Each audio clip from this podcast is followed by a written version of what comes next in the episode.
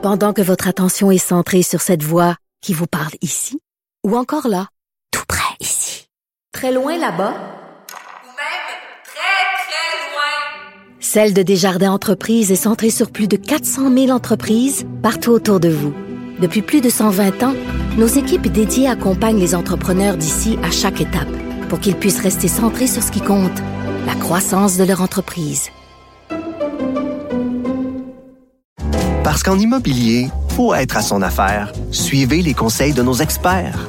Via Capital, les courtiers immobiliers qu'on aime référer. Bonne écoute. Il connaît tous les dessous de la politique. Chef du bureau d'enquête de l'Assemblée nationale. Antoine Robitaille. Là-haut sur la colline. Là-haut sur la colline. Cube Radio. Bon lundi à tous. Aujourd'hui à l'émission, dans sa chronique hebdomadaire, le prof Taillon traite du vote sur la loi des mesures d'urgence qui a lieu ce soir à Ottawa. Ensuite, il tente de décrypter la pensée constitutionnelle du chef du Parti conservateur du Québec, Éric Duhem. Quelle position sa pensée, qui est libertarienne, lui dictera-t-elle sur le nécessaire resserrement de la loi 101, sur la place du privé en santé et sur la dérogation présente dans la loi 21 sur la laïcité, par exemple? Mais d'abord, mais d'abord, c'est l'heure de notre rencontre quotidienne avec Rémi Nadeau. Rémi Nadeau, Tout a été mauvais. Ça a été un spectacle désolant. C'était triste de voir ça. Antoine Robitaille. On sait bien, vous voulez faire du nationalisme. Mais non, on veut justement contrebalancer cette délocalisation-là politique. La rencontre. Un jour, on fera notre débat. Oui, oui, bien sûr. Métal sur métal. C'est le moment de vérité. La rencontre. Nadeau. Robitaille. Mais bonjour Rémi Nadeau, Bonjour, Antoine. chef de bureau parlementaire à l'Assemblée nationale pour le journal et le journal et skieur intense, mais c'est une autre histoire. Euh, Rémi, on commence par la hausse du coût de la vie. Et ça, ça va être vraiment une préoccupation importante en vue de la prochaine campagne électorale. Ben oui. Et euh, le sondage léger qui a été publié dans le journal lundi nous démontre à quel point ça frappe les gens parce que moi, c'est vraiment ce qui m'a surpris le plus, c'est 86% de Québécois qui se disent personnellement inquiets euh, de de la hausse du coût de la vie. Je comprends. On le voit à l'épicerie, c'est hallucinant l'impact euh, de l'inflation dans les euh, dernières semaines. Moi, ce qui m'énerve particulièrement, c'est l'inflation cachée. C'est-à-dire que tu achètes un sac de chips, avant, il était gros, maintenant, il est tout petit, il coûte, il a le même prix. Hein? Ou euh, mon beurre d'arachide préféré, c'est la même affaire. Ils ont changé le contenant. C'est le même nombre de grammes, ben non, c'est clair qu'il est en plastique maintenant, donc il pèse. En tout cas, Ah non, non, je sais, c'est hallucinant. Les barres, les barres tendres, euh, Ouais. ça devient. je dis, Il faut en prendre trois pour euh, en Oui. manger une, véritable, tellement, ils, tellement ils ont rapetissé. Aïe, aïe, aïe. Et puis, euh, le coût de l'essence, évidemment, qui frappe tout le monde. Le coût de l'électricité, c'est les, les trois principaux éléments d'inquiétude ou de préoccupation des Québécois. Et je voulais revenir quand même là-dessus parce Ouais. que. J'en avais parlé euh, dans un texte que j'ai écrit euh, dans le journal euh, au retour des vacances.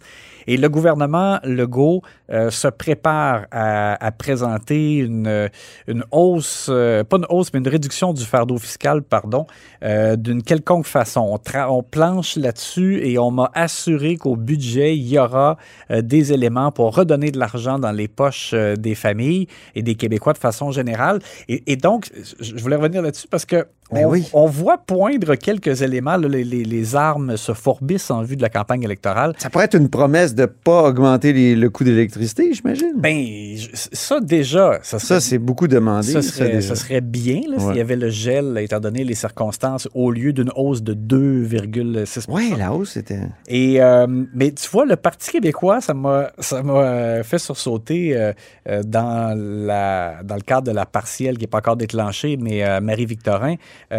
Euh, le PQ a proposé un, un passeport culturel de 100 dollars euh, pour aider les gens à, à voir des, par exemple, des pièces de théâtre ou des films québécois ou des choses comme ça. Faut que ça soit québécois, là. oui, et ils avaient parlé aussi récemment, je ne sais pas si tu te rappelles, mais pour aider les restaurants à donner comme un montant d'argent Oui. à chaque Québécois pour qu'ils aillent au restaurant. Donc, le PQ a l'air vraiment enligné dans des mesures extrêmement ciblées euh, comme des micro-mesures. Euh, les libéraux... Ça fait penser à la dernière campagne où ils nous promettaient de venir faire nos lunchs pour les, nos enfants dans notre, dans notre cuisine. Jean-François Lisée aurait fait des lunchs tout le ma- toute la matinée. Et les libéraux, déjà, ont gaspillé aussi une carte. Ben, gaspillé, je dis pas, euh, peut-être le terme n'est pas bon, mais ils ont quand même rapidement utilisé une cartouche là-dessus aussi en promettant euh, 2000 dollars Ben oui. pour les personnes de 70 ans et plus. Mais je vous le dis, en coulisses du côté du gouvernement Legault, euh, pour eux, ces choses-là, ce sont des éléments beaucoup trop pointus. Et ils ont dans leur vraiment dans leur optique là, de, de- de permettre aux Québécois d'avoir plus d'argent, qu'ils fassent ce qu'ils veulent avec. Et euh, alors, moi, je pense que vraiment la table est mise. On va vraiment parler euh, de l'argent dans les poches. Et, et pourtant, en même temps, là, ce qui est particulier, c'est qu'on sait que la refondation du réseau de la santé, il y a beaucoup de coûts qui sont Ben, associés à ça. ça. là. Si on baisse le fardeau fiscal, on a moins de rentrée fiscale. Et Et, on- donc, et on- ça signifie que on- déjà qu'il y a un déficit structurel au Québec. Ben, Exactement. Alors moi, justement, j'avais dit, mais comment ça se fait qu'on envisage de donner beaucoup de... Ben, beaucoup, on verra, mais de l'argent dans les poches des contribuables alors que euh, le déficit structurel, il est supposé être de 6 milliards. là. Et c'est ça, c'est en plus là, des- du déficit là, actuel pour l'année en, en cours en raison de la pandémie. Oui. Alors, je m'interroge, on m'a dit non, il y a moyen, alors euh, ça sera surveillé. Mais moi, je voyais en tout cas avec, euh, et on sait que, la, bon, on, on l'a dit souvent, le gouvernement de la CAQ euh, utilise les sondages pour avoir le pouls de la population. Alors, ce qu'on voit là dans le journal, ils l'ont vu il y a un certain temps déjà. Et euh, donc, ils, se- ils se préparent vraiment en fonction de ça et ça semble clair. Tu sais, autant on a parlé euh, justement de l'importance de la santé, l'environnement, ça devait être un, un sujet euh, extrêmement important, un enjeu de la prochaine Mhm. campagne, mais le- la hausse du coût de la vie, ça touche tout le monde et je pense que préparons-nous, euh, ce sera un enjeu très important. C'est dans le journal ce matin, ce contrat de gré à gré euh, qui a été dévoilé. Là, il y a un sous-ministre qui a appelé un ami chez un ancien employeur pour un contrat de 23 millions. Moi, je pense que ça va mettre de la pression sur l'élimination de l'état d'urgence parce que c'est le type de contrat sans appel d'offres puis fait de gré à gré, comme je l'ai dit, euh, qui, qui nous fait peur. On veut pas ça. Ben là, c'est sûr que ça va mettre beaucoup de pression. Ça devient donc un élément sur lequel les partis d'opposition vont poser des questions euh, et vont intervenir, euh, je pense, demain fortement Ah oui. euh, au retour au Parlement. Parce que, comme tu l'as mentionné, on le sait qu'en raison de, de l'urgence qu'a amené la pandémie, ça prenait de l'équipement. Probablement qu'on a perdu de l'argent des fois parce que dans le contexte où on avait besoin d'équipement de protection rapidement, on sait qu'on s'est fait avoir à quelques reprises. Mais ça, je pense que ça fait un peu partie de la, de la, de la partie justement là, liée à la pandémie. Mais, mais là, on voit aujourd'hui, donc sous la plume de Patrick Belrose, que euh, dans certains cas, là, euh, ça amène beaucoup de questions. Là, un sous-ministre associé à la santé qui contacte directement un ami euh, qui travaille euh, dans la firme où lui-même, Jean. Maître, parce qu'on parle de Jean Maître, Oui. lui-même a été directeur principal chez Deloitte.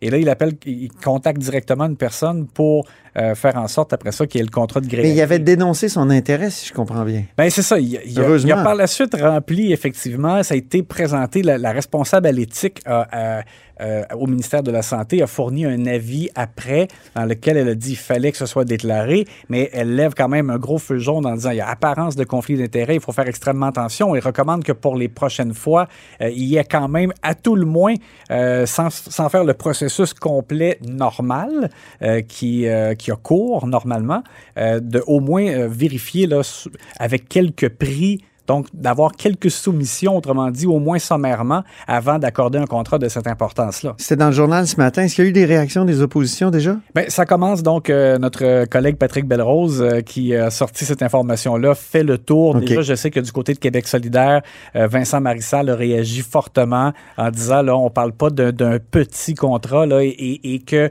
que pour quelque chose de cette ampleur-là, c'est comme de l'incompétence, là. C'est pas juste de l'aveuglement, mais il a, parlé d'incompétence Ah oui. de ne pas euh, faire en sorte d'avoir par exemple, un meilleur prix. Et, et Dieu sait aussi que euh, le bureau d'enquête du journal avait déjà souligné quand ce contrat-là avait été accordé, sans savoir là, que Jean Maître avait fait, euh, euh, avait contacté On lui-même. a déjà un ami. souligné que c'était cher. On avait déjà souligné que, que dans l'industrie, c'est, le contrat qui est accordé en passant, c'est en lien avec le, le- le dépistage COVID et la façon de transmettre par la suite les résultats aux citoyens.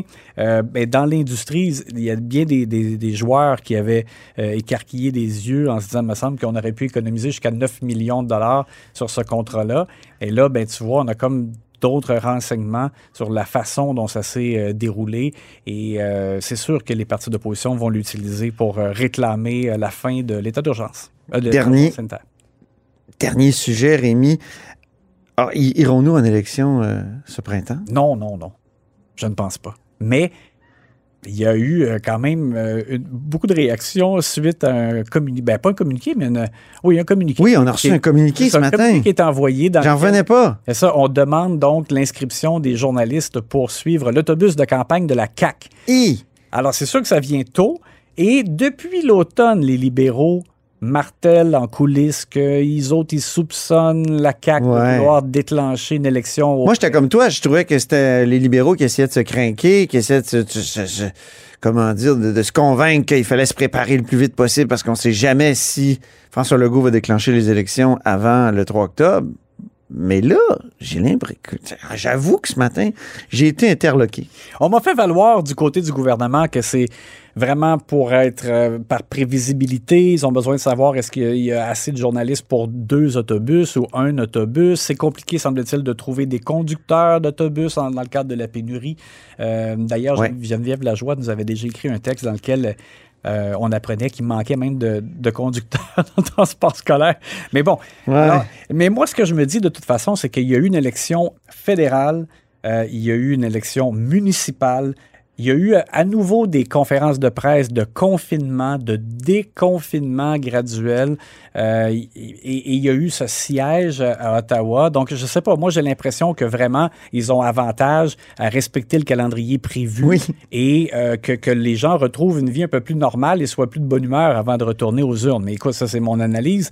Et, et toi, tu as demandé Oui. au DGE, et cette réponse-là est quand même succulente. Oui. Porte-parole du DGE qui va d'une recommandation.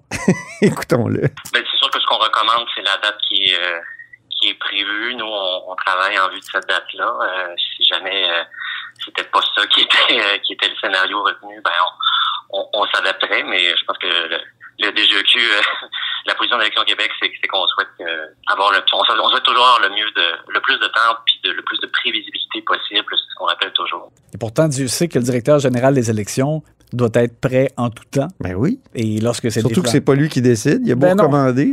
Moi, j'ai jamais vu ça, un directeur général des élections qui recommande. J'ai jamais vu ça, moi non plus. J'étais vraiment surpris. Oui, alors euh, je pense qu'on l'a pris avec un gros sourire. On s'est dit, ben dis donc, euh, le DGE qui place ses Surtout qu'on est en régime d'élection à date molle ici. Hein? C'est pas date fixe. C'est Oui. pas vrai.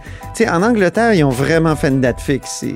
C'est-à-dire que c'est coulé dans le béton. Puis il y a peut-être le Parlement qui peut décider. Bon. Mais ici, on- la prérogative royale demeure à cause de la Constitution. euh, dont on sait qu'elle ne peut être modifiée parce que Pierre Elliott Trudeau a avalé la clé il est mort. Voilà. Puis on Merci. on l'a vu avec Pauline Marois aussi. Ben, Pauline Marois, Stephen Harper, ils s'en foutent des élections à date fixe. Hey, merci infiniment, Rémi. À demain!